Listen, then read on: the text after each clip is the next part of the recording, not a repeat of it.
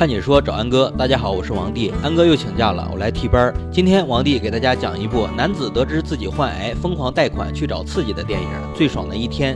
废话少说，让我们开始说电影吧。如果生命只剩一天，你会怎么做？看完这部电影，或许你会有些启发。泰迪是一个穿梭在地铁一号线的小偷，他还有个坏毛病，就是随时随地都能睡着。在一次睡倒在轨道上之后，他被送进了医院。经过一系列检查，医生告诉他，很不幸，你得了脑癌，你不用受。苦治疗了，是晚期。老马是一位肺癌患者，不过他没有放弃对生的希望，他一直期待着医生能找到合适的肺进行移植。老马每天都会在网上发布自己的抗癌心路历程，他最大的梦想就是成为一名网红。老马每天最开心的时刻就是护士大姐来看望他的时候，两位绝症患者在这里相识了。得知这里的患者都会在临死之前疯狂的刷信用卡买买买之后，泰迪有一个大胆的想法。因为自己的信用不良，他怂恿老马去贷款，把生命的最后时光每天都过成最爽的一天。他还答应老马会把他们爽的过程全部拍摄下来，帮他成为网红。可每天都需要氧气罐的老马，并没能从银行得到贷款。计划泡汤的两人颓然地走在路上，可突然一则广告让他们发现了新大陆。现在很多商家为了刺激消费，提供了零首付分期购买政策。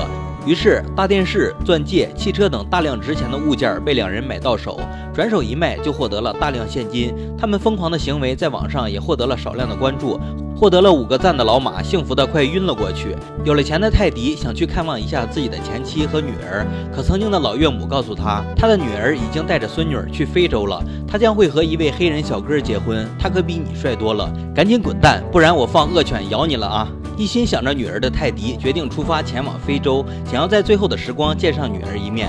为了能成为网红的老马也决定和泰迪一起，两人坐上了豪华的头等舱，来到了美丽的沙滩边。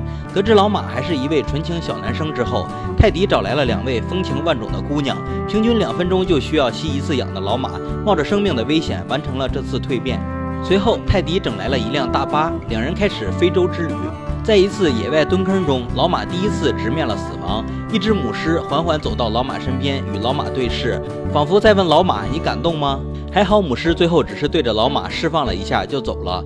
从此，老马感觉自己释放了，不再像以前那么惧怕死亡了。旅行的途中，一个偷东西的小孩躲进了他们的车中，好心的老马收留了他，并和他一起讨论音乐。几人一路前进，终于来到泰迪前妻的婚礼现场。泰迪想用金钱来挽回失去的爱情，感觉被羞辱的妻子愤怒地告诉他，他的离开并不是因为钱，是因为她怀孕的时候泰迪的不辞而别。看到妻子的伤心，黑人小哥没有给泰迪解释的机会，直接 KO 了他。离开后的泰迪和老马在野外的草地上互相吐露了心声，两人真正的成为了朋友。可第二天一觉醒来，他们的车子被那该死的孩子偷走了，包括他们的钱，还有老马的氧气罐。这似乎就是他们的终点了。泰迪没能见到自己的女儿，老马也没能成为网红。对于两位最爽的一天，好似都没有完成。他们决定在美丽的山峰上结束自己的生命。就在准备开枪的那一刻，老马的 BB 机收到了医院发来的信息。欣喜的老马认为是医院帮他找来可以进行移植的肺了，而泰迪认为这是警察为了抓他们布置的陷阱，坚持让老马留下来不要回去。可老马却有了泰迪妒忌他可以活下去的想法，两人就此分道扬镳。一路风尘仆仆的老马回到了医院，医生却告诉他，他们找到的不是可以移植的肺部，而是泰迪的病历整错了。另一边，泰迪在海边看着前妻幸福的一家。他发现自己的女儿也会时不时的睡着。他拿出自己的病历，告诉前妻，女儿遗传了自己的绝症，必须要带她去医院进行治疗。可前妻却告诉他，这只是嗜睡症，并没有太大的风险。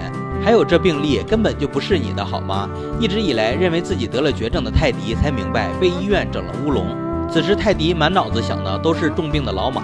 回到医院后，在护士大姐的帮助下，泰迪陪着老马在生命的最后一刻，一起在天台看了日出。老马说：“最爽的一天是不论时间和地点的，重要的是身边的人。”他认为他已经得到了。迎着美丽的日出，老马在泰迪的肩膀上结束了生命。这锅心灵鸡汤虽然包的有些俗套，但有化学反应满满的两位帅哥作为辅料，沁人心脾的非洲风景和通俗悦耳的配乐作为调料，甜而不腻，忧而不伤，笑中有泪，苦中有乐。传达的道理大家都清楚，却不一定能做到。想做的事情就抓紧时间去做吧，不要给自己的生命留下遗憾。喜欢安哥的解说，别忘了关注我哦。看解说。找安哥，我是王帝，欢迎大家订阅安哥的频道，每天都有精彩视频解说更新。今天就说到这里吧，我们下期再见。